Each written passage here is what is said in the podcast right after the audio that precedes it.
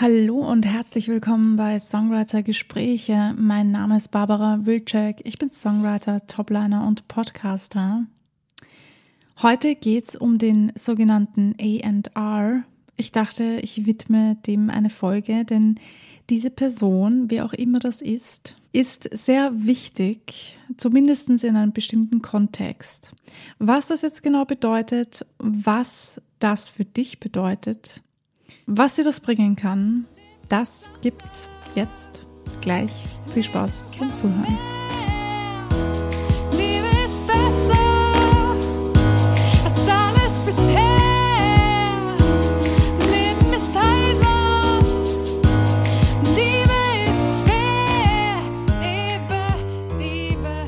Ja, der AR, auch Artist and Repertoire genannt, also das ist die Abkürzung A&R.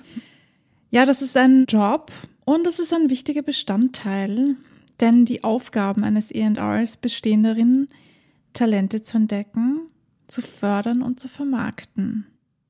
Ja, meistens wird ein A&R in Labels ähm, eingestellt.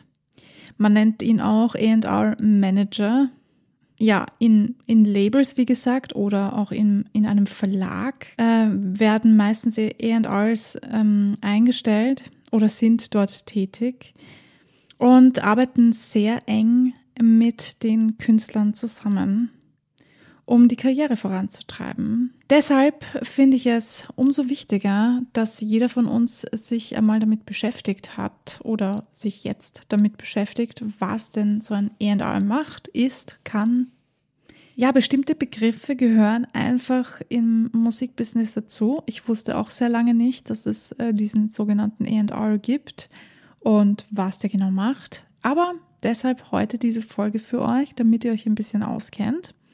Ihr wisst ja, Aufklärung und so. Also ich hoffe, dass ich euch hiermit ähm, ein bisschen mehr aufklären kann. Die Arbeit des ER-Managers umfasst natürlich viele Aspekte, viele Bereiche. Wie gesagt, darunter Talentscouting. Das heißt, der ER ist ständig, ich weiß nicht, ob es immer noch so ist, dass er ständig auf der Suche ist, aber ich denke, man ist als Person immer wachsam und schaut und hört und fragt und äh, besucht Konzerte und hört sich so einige Demos an und sucht nach neuen Künstlern oder ist offen dafür auf Social Media, je nachdem, bei was für einer Plattenfirma oder was, was für einem Verlag man tätig ist, ob das jetzt ein großer oder ein kleiner, also große Firmen oder kleinere Firmen sind. Die großen werden wahrscheinlich mehr auf der Suche, öfters auf der Suche sein als die kleinen. Das ist natürlich eine Budgetfrage, aber es ist eine wichtige Arbeit, denn irgendwo müssen ja die ganzen Superstars gefunden werden. Also ich sage das jetzt unter Anführungsstrichen, ihr wisst, ihr kennt sicher alle diese Story. Ähm, Lady Gaga hat in einem Club nackt aufgetreten. Sie ist jeden, jeden, jede Nacht, glaube ich, sogar aufgetreten. Ich weiß jetzt gar nicht so genau. So genau kenne ich die Story jetzt nicht, aber ich habe mir abgespeichert, sie wurde sozusagen entdeckt. Ja, und dieses Entdecktwerden, das zieht sich über die Jahrzehnte im Musikbusiness durch, denn als ich noch ein junges Mädchen war, oh Gott, darf ich das sagen? Oder klingt das voll cringe? Ja, ihr wisst, ähm, als ich mal ganz klein war, da dachte ich auch, irgendwann werde ich entdeckt, irgendwann findet mich jemand und ich wusste damals nicht, dass das AR heißt oder dass das sogenannte Manager sind. Ich wusste einfach nur, die Großstars wurden alle entdeckt. Und ja, jetzt wisst ihr Bescheid. Diese Personen, die einen entdecken, unter Anführungsstrichen, heißen AR die können einen tatsächlich entdecken. Nur ist das heutzutage nicht mehr so, ja, ich will nicht sagen üblich, denn es gibt es immer noch, aber es gibt verschiedene Wege, jetzt zu einem Talent zu finden. Die zweite Aufgabe eines ERs, um jetzt zum Thema zurückzukommen, ist die sogenannte Songauswahl. Ein ER wählt die Songs aus, die auf einem Album veröffentlicht werden sollen. deshalb arbeitet er auch eng mit den Künstlern zusammen, um wirklich ganz sicherzustellen, dass die Songs auch zu dem Künstler passen, also zu dem Image passen und auch zu den Erwartungen des Publikums passen, wenn man so möchte. Also der Künstler hat ja meistens ein Image und das pflegt er, sollte auch pflegen. Mit deinem ER zusammen suchst du dann die passenden Songs aus, die das nächste Album ziehen und die dieses Image noch zusätzlich bestärken und dir so noch mehr zum Erfolg verhelfen, im besten Fall. Und das ist eine sehr wichtige Arbeit. Ich denke, viele Menschen sind sich gar nicht bewusst, wie viele Songs eigentlich geschrieben werden und ähm, wie wenige dann tatsächlich auf das Album kommen. Denn du schreibst ja nicht zwölf Songs, die du dann genau die zwölf Songs dann auf das Album packst, sondern du schreibst 100 Songs und davon nimmst du vielleicht zwölf, wenn sie passen. Je nachdem, es schreibt ja auch nicht jeder Artist selber. Das heißt, hier werden sogenannte Songwriter gesucht, so wie ich einer bin. Oder du vielleicht. Und da wird dann einfach geschaut, okay, was hat dieser Songwriter schon geschrieben? Können wir vielleicht etwas nehmen, das noch niemand genommen hat? Hat er was Neues im Petto oder engagieren wir den vielleicht, ja, für das neue Album? Der weitere Punkt ist die Produktion. Ein R&R-Manager ist auch für die Produktion von Musik verantwortlich.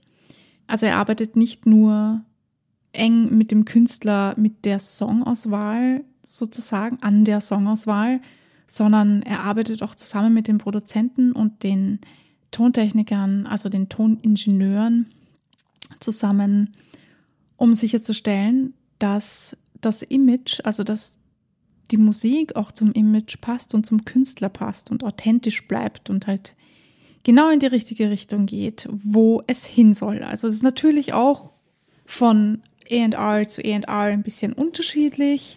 Manche bringen sich mehr ein, manche ein bisschen weniger. Manche Künstler haben mehr Freiraum, sagen wir es eher so.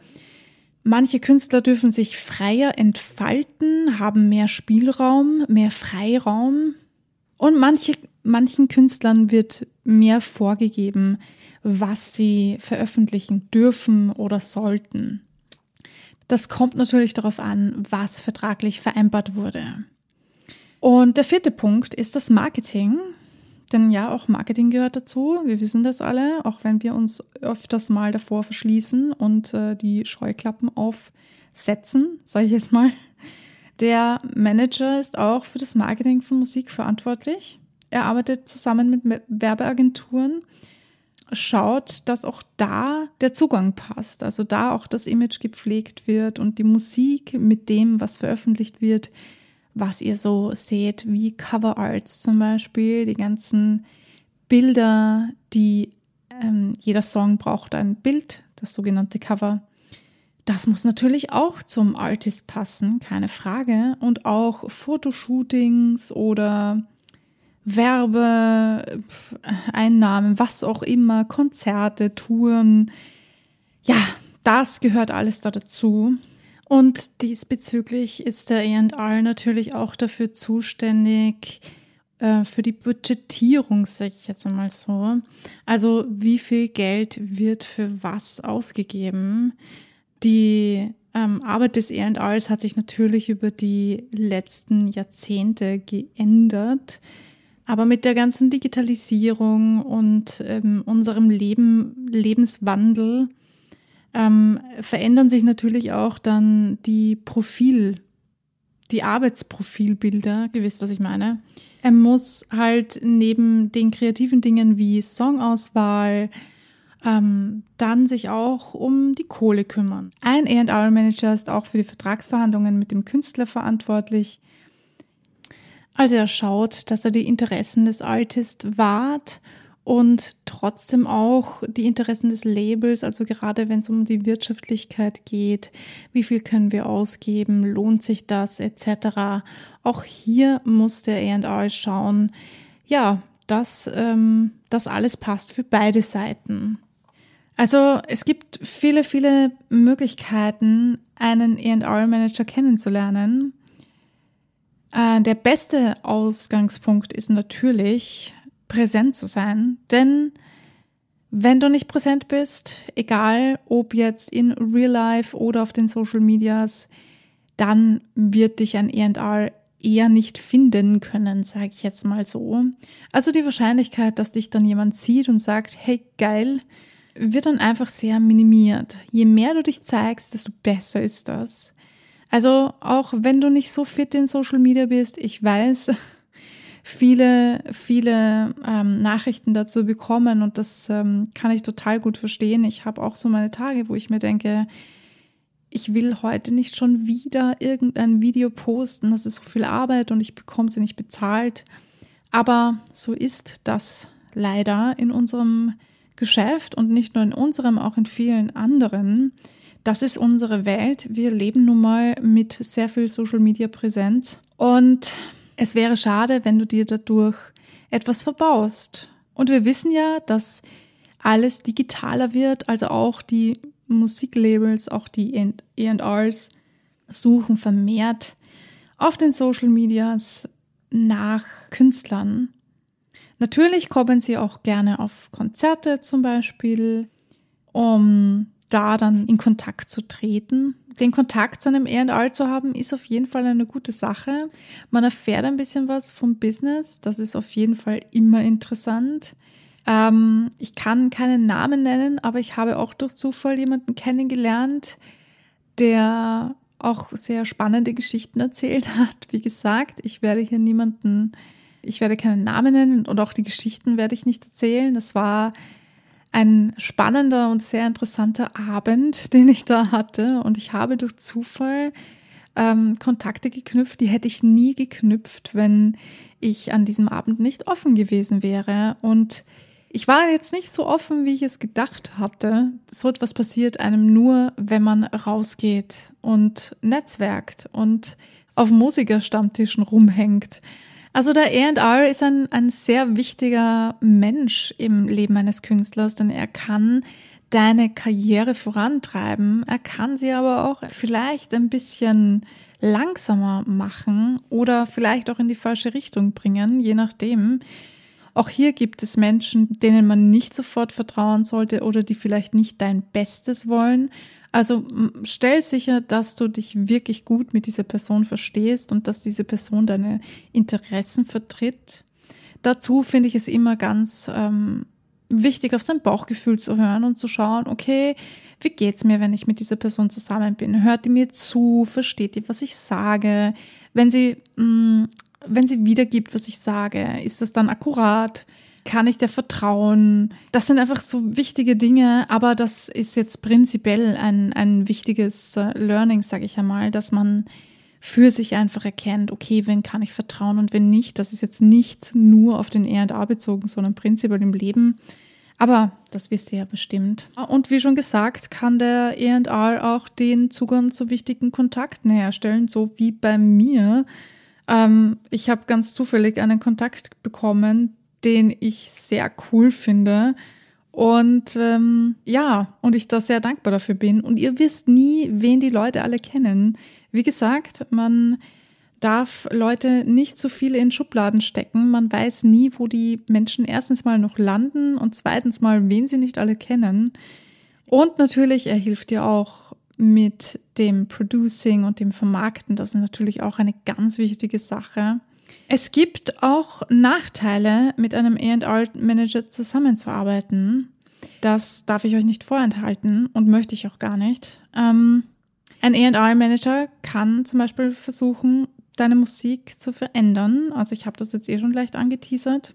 Wenn ein Label oder wer auch immer den AR beschäftigt hat, ähm, entscheidet, dass du ein bisschen kommerzieller werden musst oder in eine andere Richtung gehen solltest, weil das vielleicht mehr Geld bringt oder was auch immer. Und du das aber nicht so fühlst oder nicht so gern hättest, dann ist es die Aufgabe des ERs, hier zu intervenieren oder dass du einfach dich für Songs entscheidet, entscheidest, wenn du sie nicht selber schreibst, die vielleicht nicht deine erste Wahl gewesen wären Und klar, man kann sich verändern und man kann auch im ersten Moment einen Song nicht so cool finden und ihn später cool finden. Das ist überhaupt keine Frage. Aber ihr wisst, was ich meine. Es gibt einen Unterschied zwischen, das ist wirklich das, was ich fühle und das, was ich möchte. Und hier geht's um Geld. Das sind zwei Dinge, dessen muss man sich einfach immer bewusst sein. Ich dachte mir, ich bringe jetzt noch einen äh, der großen AR-Manager hier ähm, als Beispiel, nämlich Scooter Brown, der Künstler wie Justin Bieber, Ariana Grande, Demi Lovato entdeckt. Ein weiteres Beispiel ist Laia Cohn. Ich hoffe, ich habe das jetzt richtig ausgesprochen. Der als A&R-Manager bei Def Jam Records und Warner Music tätig war und Künstler wie zum Beispiel Jay-Z, DMX, Run DMC entdeckt hat. Ja, man kann natürlich auch Lou Pearlman hier erwähnen. Der ist ja der Manager gewesen von den Backstreet Boys und NSYNC. Und da gibt es einige YouTube-Videos, die ich euch dazu nur sehr wärmstens empfehlen kann. Die ich mir tatsächlich angesehen, weil ich es total spannend finde, weil der hat, der hat es so gemacht, wie man es als Artist nicht möchte. Aber mehr dazu könnte ich sehr gerne selber auf YouTube ansehen. Gott sei Dank gibt es diesbezüglich ja ganz, ganz äh, viele Videos. Also es ist immer gut zu schauen, dass man einen AR findet, mit dem man sich versteht, wo man ein gutes Bauchgefühl hat und vertraglich alles so festhält, wie es für dich als Künstler am besten ist. Natürlich ist das jetzt schwierig, wenn man mit einem riesen Label einen Vertrag eingeht. Dann gibt es äh, diese Standardverträge, da kann man meistens nicht so viel machen. Aber ich sage mal so, den ersten Vertrag gleich zu unterschreiben, ist meistens nicht so eine gute Idee. Meistens sollte man sich mal ordentlich hinsetzen mit jemandem, der sich mit dem Musikrechtswesen auskennt und der einem alles ganz genau erklärt. Ein paar Notizen macht, Fragen stellt, auch beim Label mal nachfragt und einfach zeigt, hey, ähm, ich beschäftige mich mit diesem Vertrag, ich lese mir das alles ganz genau durch. Ich möchte, dass das alles eine Richtigkeit hat.